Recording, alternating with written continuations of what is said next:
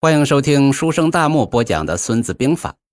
这一期啊，咱们先对《孙子兵法》有个概括的认识。《孙子兵法》成书在春秋末期，是我国古代流传下来的最早、最完整、最著名的军事著作，在中国军事史上占有举足轻重的地位。其中的军事思想对中国历代军事家、政治家、思想家产生了非常深远的影响。已经被翻译成十几种文字，在世界各地广为流传，享有“兵学圣典”的美誉。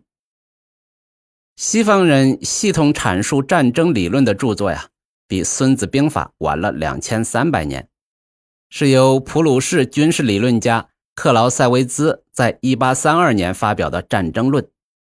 目前，在世界各国战略学家来看，就战争研究的著作。《孙子兵法》一直排在第一位，那《战争论》呢，只能排在第二。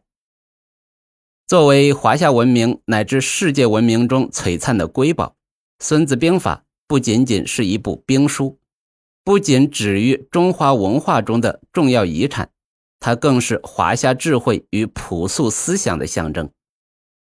在现代，《孙子兵法》的作用远远不再局限于一本军事著作的范围。它还被广泛运用于政治斗争、商业竞争等社会生活的方方面面，给我们提供了许多思考问题、解决问题的方法，让我们办起事来多几分智慧，少走些弯路。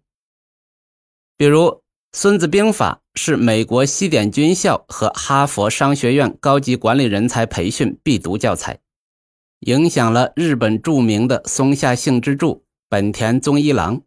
盛田昭夫，美国的通用汽车 CEO 罗杰史密斯，软银总裁孙正义。商战呢是没有硝烟的战争，兵法用起来还是很好用的。兵法的核心在于挑战规则，那规则呢就是没有规则。兵法是谋略，这个谋略呀不是小花招，而是大战略、大智慧。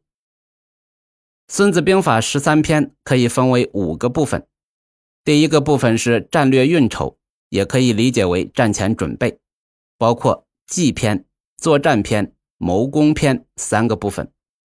战前准备充足，才能有把握赢下战争。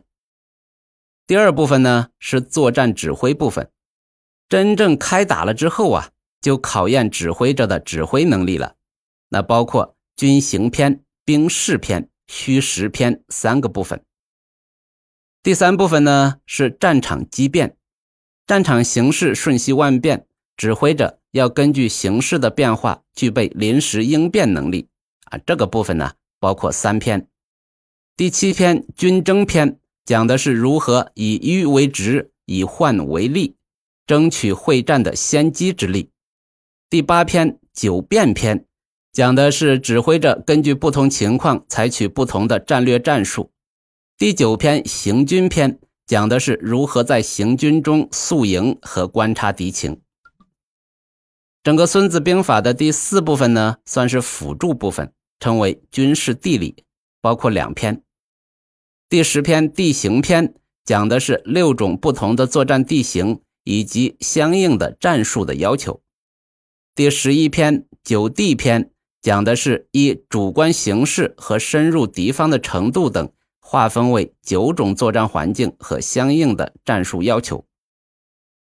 孙子兵法第五部分讲特殊战法，包括两篇。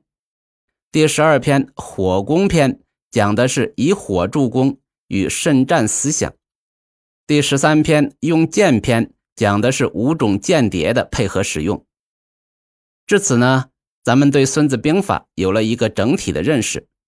从下一期开始，咱们分开学习《孙子兵法》十三篇。关注我不迷路。感谢您的收藏、点赞加评论。